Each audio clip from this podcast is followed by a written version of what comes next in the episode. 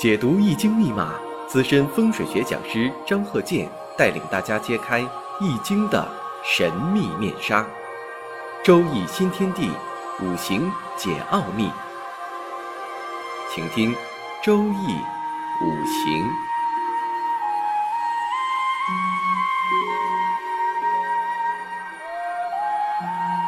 上山微电台荣誉出品。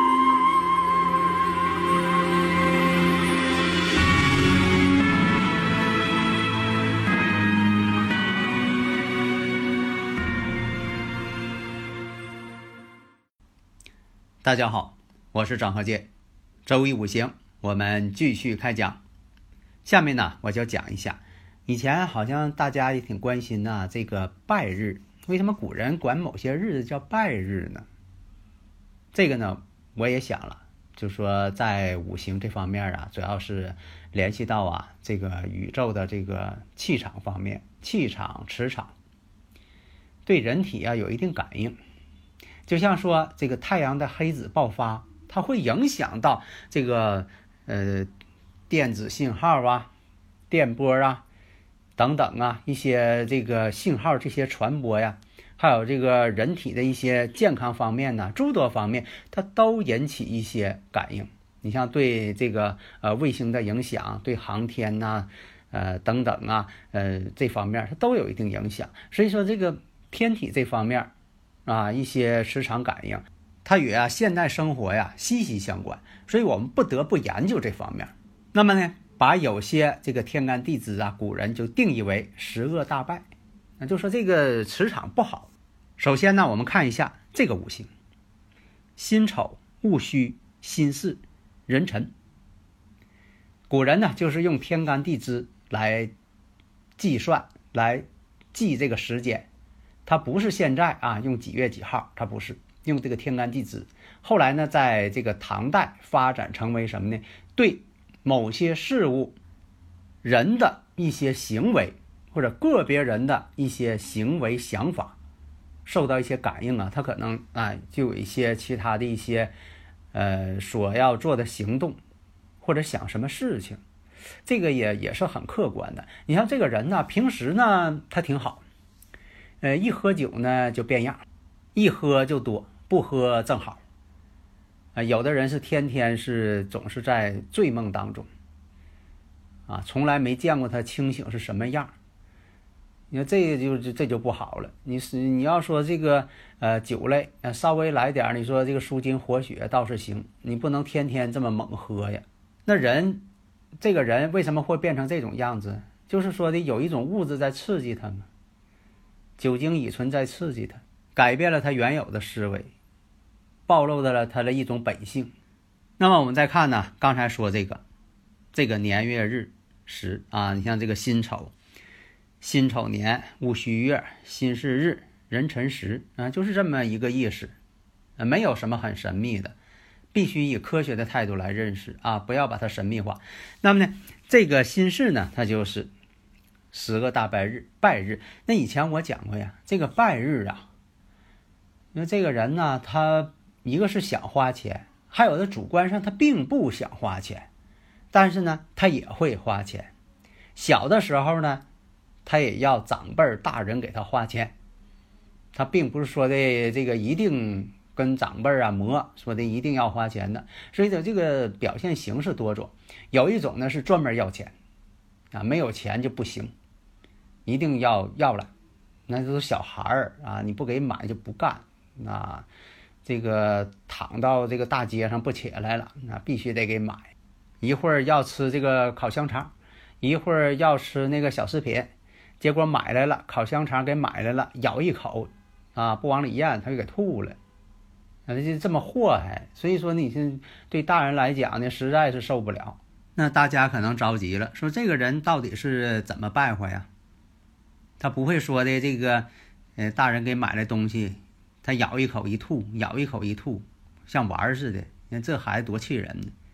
这个呢，我们就说的表现形式啊，它不一样。你不能说的呃一概而论。你看以前我讲过，我说有的孩子呢，一生出来他身体就不好，有的是这个先天性呃心脏病，有的是先天性的一些呃神经系统的一些病症，还有就是说你小时候看不出来，等大了却发现了，你说这孩子呃自闭症。那你说这个大人呢也是那挺上火的，呃，这个不是说孩子本意啊，说的专门是嗯让大人去上火着急啊，天天啄这个父母，他不是那种。其实孩子主这个主观上并不是想要这样，但是呢，客观上表现出来就是这种形式啊，啊，这个呢就说这身体不好倒是挺愁人，但还有一种，那孩子啥事没有，挺好的。聪明、伶俐，长得也好，啊，但就是什么呢？父母的期望值太高了。以前我也讲过，在现实当中的例子，这个补习班上各种补习班，天天得学，学各种的这个呃技艺。当然了，就说多学一门学问是好事儿，但是你也不能学的太杂，你什么都学。孩子精力有限的，大人的精力也有限的，花的钱就不用说了。那么这个五行啊，我们看看一下，这个时上呢是辰，啊辰时嘛，跟日上这个巳火呢是辰巳相见，辰巳相见呢为天罗。那么呢，时上这个辰跟月上这个戌土之间什么关系呀？辰戌相冲。在以前我讲过，我说这个。原局当中啊，最好别有辰戌相冲，这非常不好。大家如果有理论问题，可以加我微信呐，幺三零幺九三七幺四三六，咱们共同探讨。你看我都讲这些了，这个辰戌相冲，那为什么说辰戌相冲有这个问题啊？有没有什么道理呀？从科学方面去论证一下呀？像这个辰戌丑未啊，本身来讲呢，它是杂气啊，就是说它五行当中啊，这个地支当中啊。含的这个杂质啊特别多，混合物，混合物这种相冲之后呢，反映出来的一些情况呢就多种多样，非常复杂。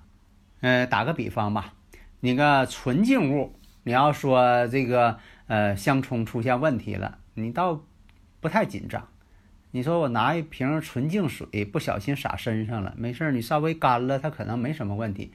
你说这个不行，我拿的是这个混合物，不知道这水里边都什么，杂质太多了，啊，结果呢，你如果说的这一箱葱，崩溅出来了，啊，崩哪儿都不好收拾，脏东西特别多，所以这就现实当中出现一些问题。当然了，就说的更深层次的，希望呢有识之士呢能够探索的更为科学，啊，就像说有的听友朋友啊提出个问题。你比如说这个气，那有些建筑它没有窗户门，它是不是就不纳气了呢？啊，不对，这个大家把概念呢又搞错了。古人这个气呀，代表什么呢？代表一种场。你像说磁场、电场，看不见的这些感应，古人呢都叫气。两个磁铁相吸，为什么说能相吸或者是排斥？那古人怎么解释呢？就他们之间有气，这个气跟空气是两回事儿啊。这个空气呢，在古人来讲呢叫风，啊，就是这个空气叫风。那么看不见的叫气，那跟现在的概念呢不太一样。所以呢，不见得说的没有窗户门的建筑就不纳气，那是不对的。啊，就像说没有窗户门的这么一个建筑。只要说的屏蔽性不是那么强，你打手机它一样能打通。为什么呢？手机电波它就是一种，古人就叫气，它能穿透。所以这个气呢，只能感应，而不能说你说我拿个电子显微镜，我能看到这个气不？我能看到这个引力场吗？你什么显微镜它也看不到。那么呢，我们再回到主题上。那么这个辛巳日十个大白日，你看呢？你得分析啊，它第一点透出来了，辛巳日。然后呢，哎，看已知条件。你这个上中学啊、小学的时候，老师不讲吗？先把已知条件找出来嘛。你看这个有十个大白日了，辛巳日，然后呢又有辰戌相冲了，然后呢辰巳相见，天罗地网，辰巳相见为天罗。那么呢，戌土跟丑土之间，他们又是一个相刑关系。那你呢再往前考虑一下，再推算一下。这个呢必须得有前瞻性，就等于说，比如说啊，一个呃锥形的花盆儿，哎，这个锥形的花盆儿，来我说的，按照它这个锥形的无限延长，它到下边是什么呢？那是个尖儿嘛？你说我想象不出来，那想象不出来哪行啊？比如说在平面上有两条不平行的这么两条直线。那你说这个再往前延伸会出现什么现象？你说我想不出来，那你想想不出来怎么办？那么呢，我看一下这个运程，在这个运势上呢，二十三岁进入了乙未，这个乙未呢，大家呢马上反应出来了，这不是形成土的山形了吗？丑行戌，戌行未嘛，月上有戌土，年上呢又是丑土，然后呢这个有未土。丑行戌，戌行未嘛？那好，再继续找，在这个流年当中会出现哪一年出现感应呢？哎，你发现了，出现了这个癸亥了。癸亥就猪年嘛，有个猪年叫癸亥年嘛。你像这个八三年，那就是癸亥年嘛。那么呢，这个癸亥出现之后，四亥相冲，亥水呢跟月上这个戌土呢。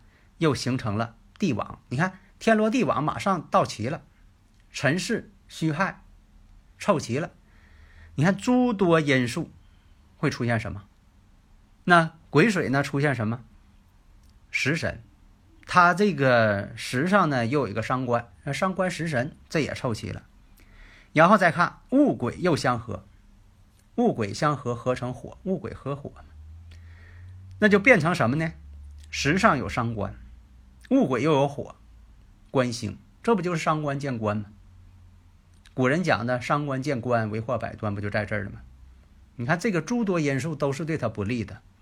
那好，这些已知条件，让你列个式子吧，你写出来这个结论。因为什么呢？这个五行学呀，得出的结论呢是唯一的，它不像说数学，数学还宽容一点。比如说解方程，它可能出现两个解或者多个解，都叫对。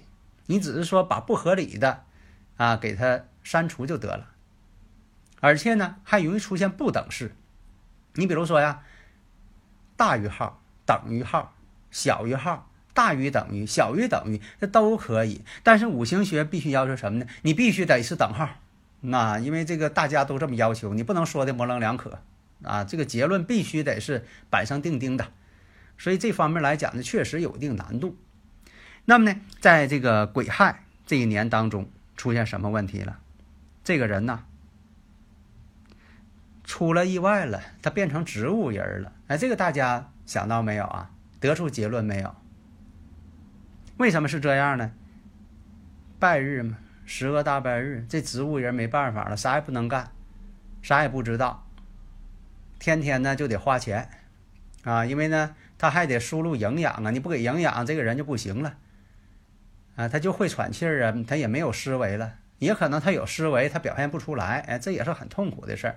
你说要一个人，他有思维，这大脑还在活动，但是呢又不能睁眼睛，又不能说话，光知道喘气儿，所以他自己也着急呀。如果要这样的话，确实是很痛苦的事儿，不光是家里人呢，啊，他自己也不行了。也痛苦啊，那半日了，所以说呢，这个以前古人讲啊，这半日呢，他不忘家，就知道花钱。那这花钱又不是他的本意，他要这么做呀。